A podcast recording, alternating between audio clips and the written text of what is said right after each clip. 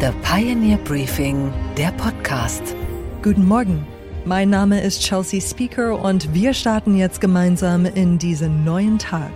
Heute ist Freitag, der 24. Februar. Heute vor einem Jahr marschierten russische Truppen in die Ukraine ein.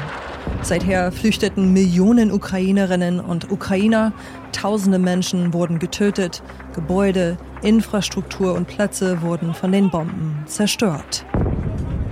Anlässlich des traurigen Jahrestages sprachen gestern sowohl Bundeskanzler Olaf Scholz als auch Außenministerin Annalena Baerbock.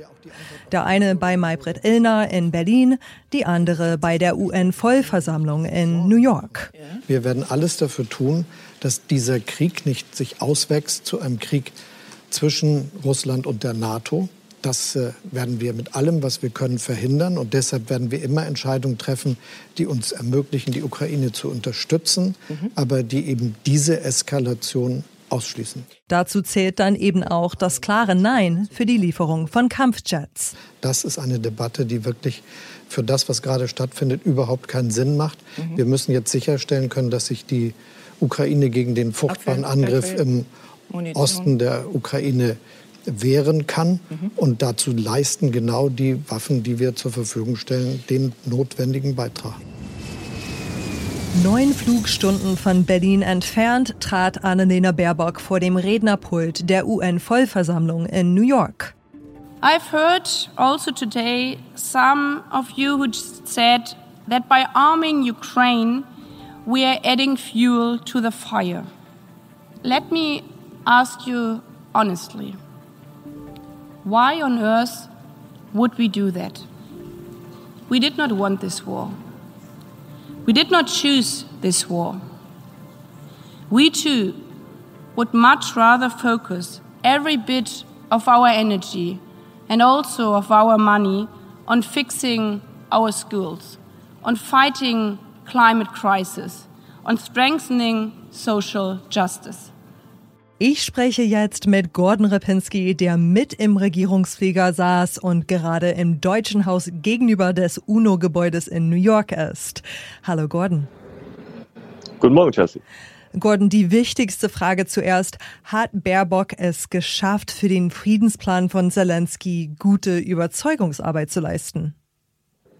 Ja, das hat sie schon, aber sie hat natürlich nicht alle Länder überzeugen können. Chelsea, mehr als 50 Mitunterzeichner gibt es jetzt. Dabei sind eben auch ähm, bei den zustimmenden Ländern einige dazugekommen, um die Baerbock sehr gekämpft hat in den Tagen vor der Abstimmung. Zum Beispiel Brasilien, das ist ja so ein Wackelkandidat. Wir erinnern uns noch an die Reise von Olaf Scholz. Also insofern ein Teilerfolg auf der Ebene dessen, dass man die anderen Länder möglichst geschlossen hinter diese Resolution bringt. Und wie kam Ihre Rede an? Ja, Baerbock hat natürlich ganz klar gesagt, es braucht hier eigentlich gar keine besonderen Pläne. Wir haben die Charta der Vereinten Nationen und die müssen wir einhalten. Und dieser Krieg kann ganz einfach enden, nämlich in dem Moment, in dem sich Russland aus der Ukraine zurückzieht und damit Punkt. Und sie hat als Letzte gesprochen, auf Wunsch der ukrainischen Seite, die ja diese Resolution eingebracht haben und die eben wollten, dass mit Baerbock wirklich eine starke Unterstützerin das Schlusswort hat. Trotzdem möchte China einen eigenen Friedensplan vorstellen. Weißt du dazu mehr?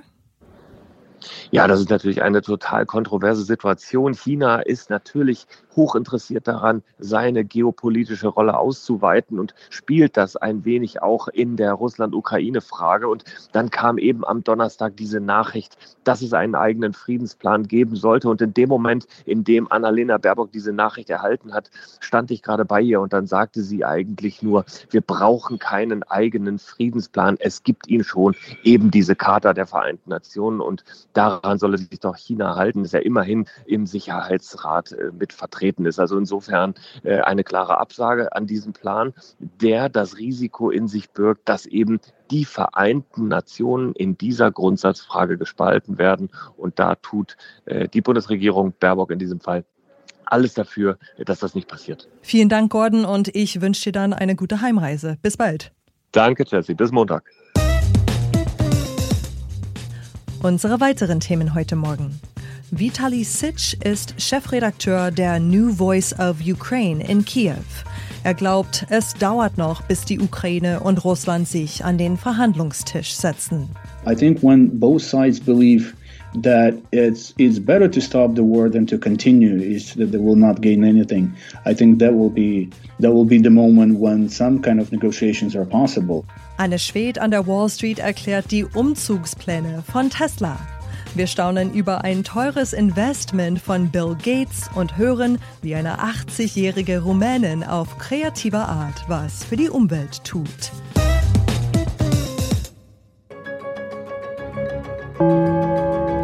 Hier ist das erste deutsche Fernsehen mit der Tagesschau.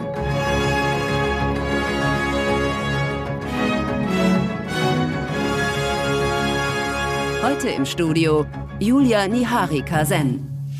Guten Abend, meine Damen und Herren. Ich begrüße Sie zur Tagesschau. Russland hat eine große Offensive gegen die Ukraine gestartet. Seit der vorigen Nacht rücken Truppen auf mehrere Landesteile vor, nicht nur in die umkämpften Separatistengebiete im Osten. Angriffe wurden aus Mariupol, vom Grenzgebiet im Osten und aus Kharkiv gemeldet, aber auch aus der Hauptstadt Kiew und aus Lviv im Westen des Landes. So die ARD Tagesschau vor einem Jahr. Kaum einer hatte es für möglich gehalten, dass Putins Truppen wirklich zum Angriff übergehen würden. Auch nach diesem einen Jahr fällt es vielen Menschen hierzulande schwer, den Krieg in der Ukraine als bittere Normalität zu akzeptieren. Obwohl die Zukunft im Nebel liegt, wird debattiert, ob und wie ein baldiges Ende des Krieges möglich ist. Ich wollte dazu eine Meinung aus der Ukraine selbst hören und habe Vitali Sitsch angerufen. Er ist Chefredakteur der New Voice of Ukraine. Das ist das größte ukrainische Online-News-Portal mit Nachrichten und Meinungsstücken in englischer Sprache. 150 Journalistinnen und Journalisten arbeiten dort, die meisten davon vor Ort in Kiew. Sie halten auch im Krieg die Fahne hoch für den Journalismus. Vitali hat mir erzählt vom ersten Tag des Krieges, wie seine Frau und die zwei kleinen Kinder eilig nach Irland, nach Dublin flohen. Vitali blieb zurück. Dreimal besuchte ihn die Familie in Kiew, aber sie können nicht bleiben, es ist zu gefährlich. Good morning, Vitali. uh, good morning chelsea So today marks one year of the Russian incursion in your country, 365 days of bloodshed, and sadly, there's no end in sight. When you think back to one year ago, those first moments when the world realized that Russia wasn't bluffing and was indeed ambushing its sovereign neighbor, what do you remember about your own experience that day? Well, it was a shock and a major stress because we didn't know uh, what would happen in a week or even three days. And I had mm, small children, it's like eight years old. Now they're nine years old. And uh, we had to pack quickly and uh, leave Kiev. And it was major stress because all the ways out of Kiev were blocked. And we already saw Russian helicopters uh, approaching the city, and Russians were bombing the city, or missiles coming. So basically, uh, we were leaving the city, my wife was crying because we didn't realize whether we would ever get back to Kiev. Uh, we left all the apartment, house, the work, and basically our life. And uh, uh, yeah, that was a shock. How often have you seen your family since then? Because I, I seem to remember from our last conversation, they they left and fled to Ireland, I do believe. Exactly. Yeah, yeah. That happened. We just it took us about four days to the Slovak border, almost no sleep and food, and they moved to Dublin, where my sister lives. Uh, they came. Uh, three times since then. It's relatively difficult logistics because there is no air traffic in Kiev, so you need to fly to Poland and uh, take a train or a bus from there. And it's a relatively big country, so it takes you more than 24 hours from Dublin to Kiev. I can imagine. And then every time you say bye to your family, it's with uh, such a degree of uncertainty and you don't know when you're going to see them again. I can imagine that's really, really taxing. They just left two days ago, and it's still fresh. And yeah, I was like giving a hug to my daughter, and she's crying. They have to come back to Dublin because it's still too dangerous to stay here. And school year is not really working. You either have air raid siren, which means that the kids need to move to shelter, and then you are back from the shelter, and then there is a blackout. So uh, it, it doesn't really work. So they go to Irish public school. So they'd better finish at least the school this year there. Oh. Die Russen zerschießen die ukrainische Infrastruktur, zum Beispiel Kraftwerke. Es kam zu Blackouts. Das bedeutet kein Licht, kein Internet, kein Aufzug, also Treppensteigen, denn Vitali wohnt im 20. Stock. Auch kein Wasser, denn das muss ja gepumpt werden. Man konnte nicht kochen, aber diese Probleme hat die ukrainische Regierung offenbar in den Griff bekommen. In seiner Redaktion haben sie mit Dieselgeneratoren es geschafft, dass die New Voice of Ukraine immer online war und Strom und Wasser hatte. Er erzählt mit einem Augenzwinkern, dass die Journalisten darum plötzlich alle da waren mit Familie. Er sagt zum Scherz, es brauche also zuerst einen Raketenangriff, damit alle aus dem Homeoffice zurückkommen. Since October, I, I, read that it was something like 80% of Russian strikes have been aimed at Ukrainian critical infrastructure facilities. What kind of effect is that having on normal people in your country? Well, it has a direct effect. Uh, they started, I think, massively on October 10th. That was the first time I had to go down to underground parking lot. Basically, uh, they hit power plants, uh, electricity grids. Uh, so you just don't have electricity. If you don't have electricity, that means you don't have uh, electric stove. You cannot cook then the fridge is not working. I live on the 20th uh, story floor. That means you have to walk up and back. And then sometimes you don't have water because water is pumped. So that's the worst thing. When you don't have Wi Fi, you don't understand what's going on. You don't have water, you can't use the, the toilet. Yeah, of course. But now this all has seems to have been fixed. We've been through this for four months. Uh, I mean, obviously, Russians were trying to freeze us uh, on top of everything. Uh, but it was relatively uh, warm winter and uh, our energy guys have fixed uh, everything quite well. So already for a week for a week we don't have blackouts. So that's like uh, that's something new. I mean you get used to electricity light heating and water so much that you know you, you cannot think about living without them. But we actually did for four months. It wasn't like four months nonstop. It's like four hours you do have four hours you don't have. Mm-hmm. uh, it's rotating uh, thing. But it seems to be okay now so how have you how have you managed to carry on your work with your editorial staff in that in those kind of conditions? Uh, uh, we knew the surprises were coming from Russians, so it's nothing good to expect from them. So uh, we got ready. We bought a huge diesel generator and two tons of diesel, which means whenever there is a blackout, the generator turns on automatically. Uh, we purchased Starlinks. We purchased sleeping bags. We didn't use these sleeping bags because it was warm. Mm-hmm. Uh, so we basically had nonstop operation here. We had light always, we had internet always, we had water. Uh, and the funny thing, the ironic was, is that a lot of people who used to work from home remotely, because it was COVID and so on, they all fled to the office with their children and spouses because you can, you know, you can use the washroom, you have internet and so on. So I was joking. So this guy's what takes what, what takes it to make you come to the office is a missile attack. Wie geht es weiter in dem Krieg, habe ich Vitali gefragt. China hat sich als Vermittler ins Spiel gebracht. Kann das klappen? Vitali erzählt, Präsident Zelensky habe letzte Woche zu ihm gesagt, man warte auf die Waffen aus dem Westen und dann schlägt man die Russen zurück im Donbass. Aber wenn man realistisch darauf schaut, könnte es so laufen, die Ukraine schlägt Russland zurück, soweit es möglich ist, dann wird die Front eingefroren. Die Ukraine kommt in die NATO, damit Russland nicht mehr angreift und dann ist das der Status quo. Aber bis es soweit ist, das dauert noch. I saw the president Zelensky on Afrak uh, last week, and he basically said the message is we need to hold on for months or two in Donbass. Then the weapons come, and then we will push back. So that's that's our hope and our plan. -hmm. So we keep hearing discussions about finding some sort of compromise or maybe managing to find a ceasefire. Most recently, there was talk of China possibly yes. putting forth a peace plan. How do you see the next months playing out as someone who's in the depths of all of the news, getting it firsthand right there in Kiev? Is this the time for negotiations? Uh, okay, we, we are expecting the Chinese plan today. Uh, we know some of the details. We think it will be something between the Ukrainian and Russian position. Uh, we don't know uh, uh, how seriously it will be considered by mm, both sides, uh, but maybe it will be interesting. at this point, uh, it looks like realistically there is no room, there is no potential for peace negotiations between Moscow and Kiev. But I think what ha- will happen realistically, uh, I mean, it's difficult to forecast, but what we believe will happen is that we'll get these weapons, we'll try to push Russians back as far as possible, and then I think uh, there will be an attempt to somehow fix the status quo, maybe freeze the front line. Uh, it, it, might be a freezing conflict like Donbass was for eight years.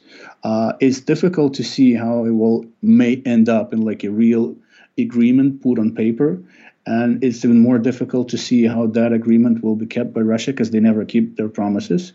Mm. Uh, so the, the the hope here is that we will push them back, fix the status quo somehow, and maybe join NATO with with the land that we still keep control of, and that will be our security architecture for the next you know dozens of years. So our children may come back without fear of you know getting under the rain of missiles again. But what kind of a timeline are we looking at for that kind of a scenario? People are dying every day. Uh, yeah, hundreds of people actually dying every day. Well, I don't think there is a time span. I think it's like circumstantial. I think when both sides believe that it's it's better to stop the war than to continue, is that they will not gain anything. I think that will be uh, that will be the moment when some kind of negotiations are possible. But at this point, I think Russians still believe they may advance. We believe we will definitely counterattack when we get the weapons. So at this point, I think there is like no momentum for uh, negotiations because both sides still hope uh, for for bigger gains. Vitali, thank you so much for talking to me today, for holding your ground, and for doing your important work with your editorial team, reporting on what's happening in your country. Thanks so much, and please stay safe. And I hope that we can talk again sometime soon.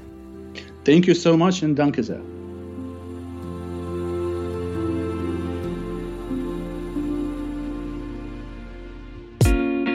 Und was, Chelsea, ist eigentlich in der Hauptstadt los? Da ist immer noch die Frage offen, wer wird Berlin in Zukunft regieren?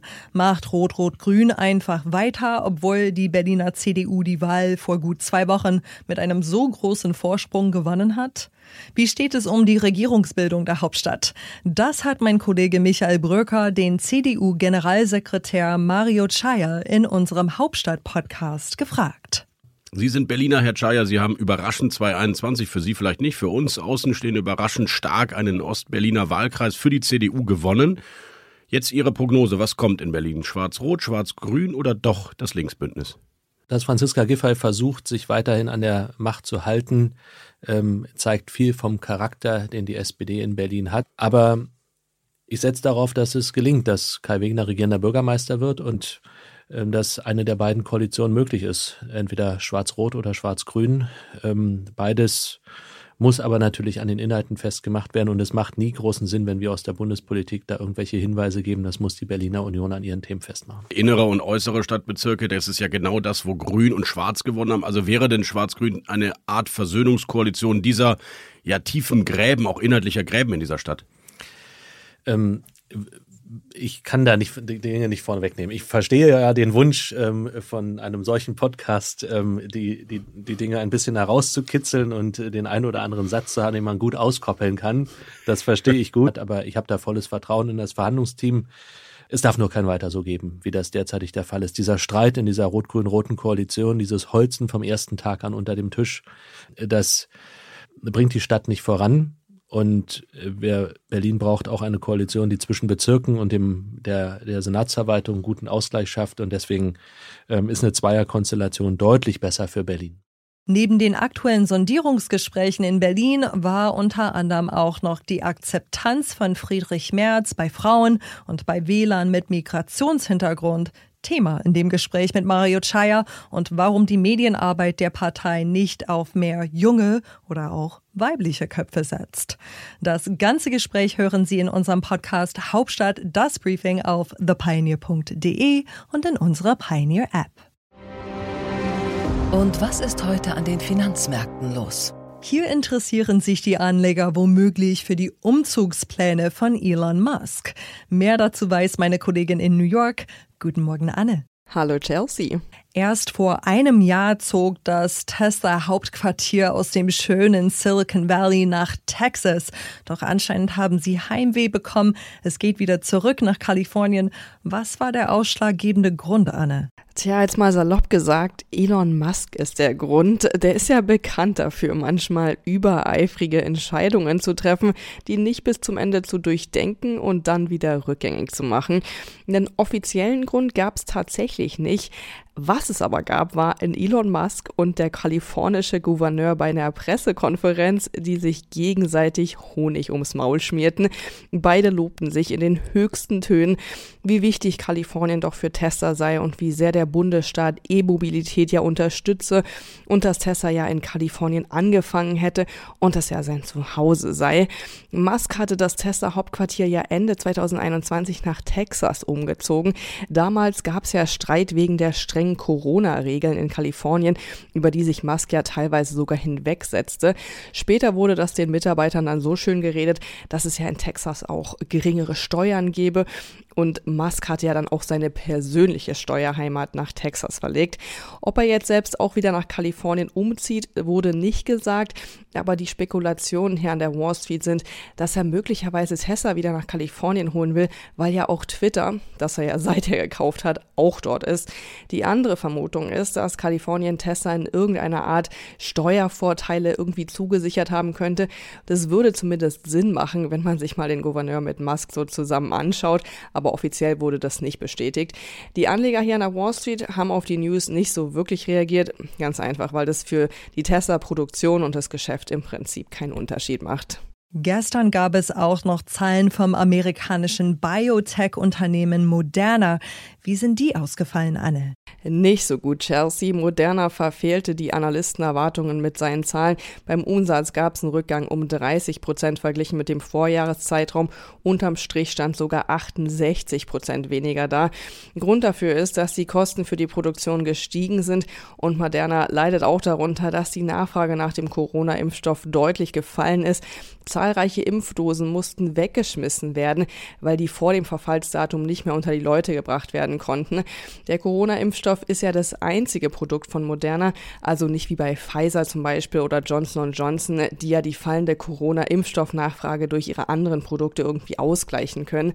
Moderna glaubt zwar in diesem Jahr noch Corona-Impfstoffe verkaufen zu können, aber da es ja jetzt so aussieht, als ob es Corona-Impfungen maximal noch einmal im Jahr geben wird und nicht alle paar Monate einen Booster, dürfte es echt eng werden für Moderna, wenn das Unternehmen jetzt nicht bald noch mit anderen Produkten rauskommt.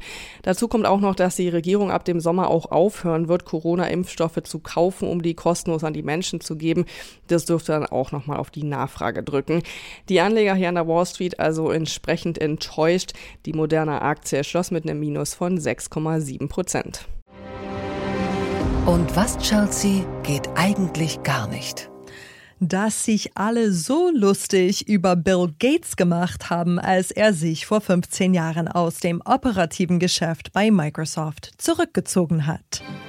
And all tech markets remain steady as Bill Gates completed his historic last full day at Microsoft. personal note, all of us here at NBC News will miss reporting every night on this brilliant, powerful, let's face it, sexy and good looking leader of men and women just doesn't believe in paying more than $7 for a haircut. I'm Brian Williams in New York. Good night. Er selber hatte damals in seinem Abschiedsfilm, den er aufwendig zu seinem vorzeitigen Renteneintritt für die Microsoft-Mitarbeiter produzieren ließ, mit dem Leben im Ruhestand kokettiert. Angeblich wollte er endlich mal Gitarre lernen.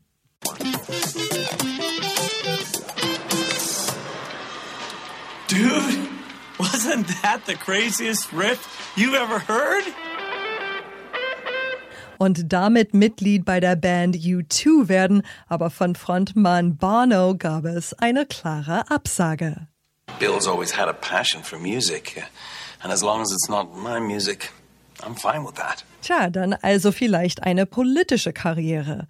Hillary Clinton war nicht begeistert, Barack Obama auch nicht. I, I know you're super busy, but uh, I'm sure you're starting to think about who would be your best running mate. No, I, I, know I haven't actually declared a running mate yet, Bill, but I'm not sure politics is really for you. Hey, it's Bill. Bill Shatner of Star Trek?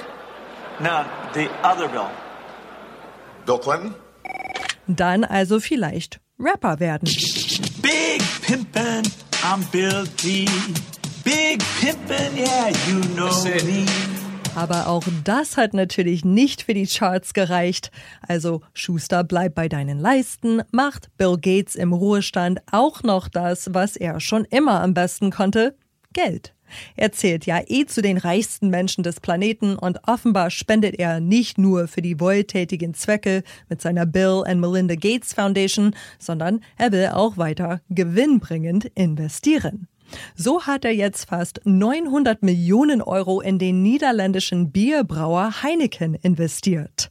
Was er konkret damit bezweckt, ist nicht klar. Er gilt nicht unbedingt als Biertrinker, nur bei Baseballspielen gönnt er sich mal eins und mit seiner Stiftung hat er gerade eine Studie finanziert, die vor zu hohem Alkoholkonsum bei Jugendlichen warnt. Bei Bill Gates heißt es Wasser predigen und Bier trinken. Und was, Chelsea, hat dich heute überrascht? Dass man selbst mit 80 Jahren noch ein Album aufnehmen kann. Silvia Dann lebt seit klein auf in einem überschaubaren Dorf in den rumänischen Karpaten. Zum größten Teil wunderbare, fast unberührte Natur. Hier leben Wölfe, Luchse, Bären.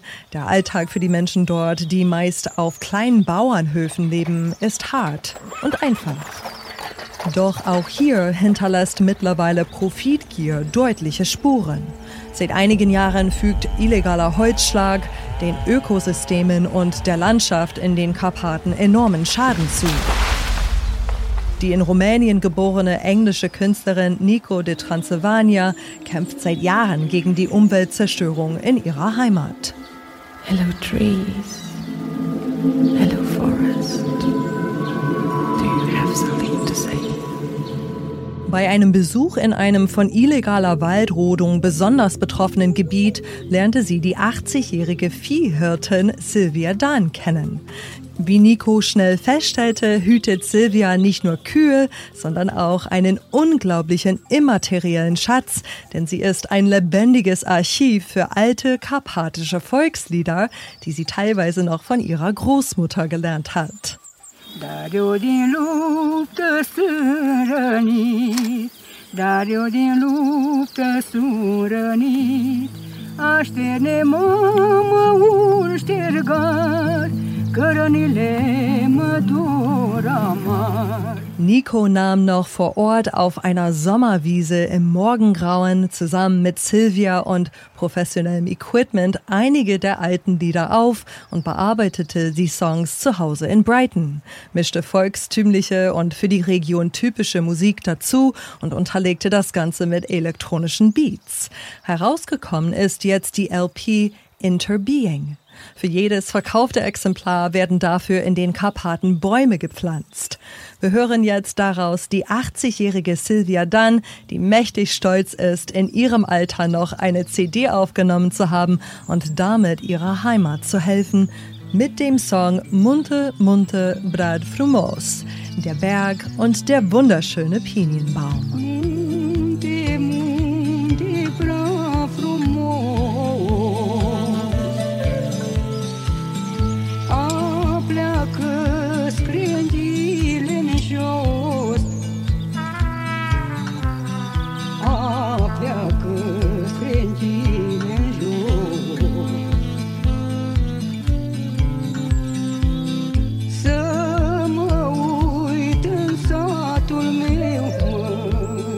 Wünsche Ihnen einen nachdenklichen Start in den neuen Tag. Mein Name ist Chelsea Speaker und am Montag hören Sie hier Gabor Steingart wieder. Same time, same place.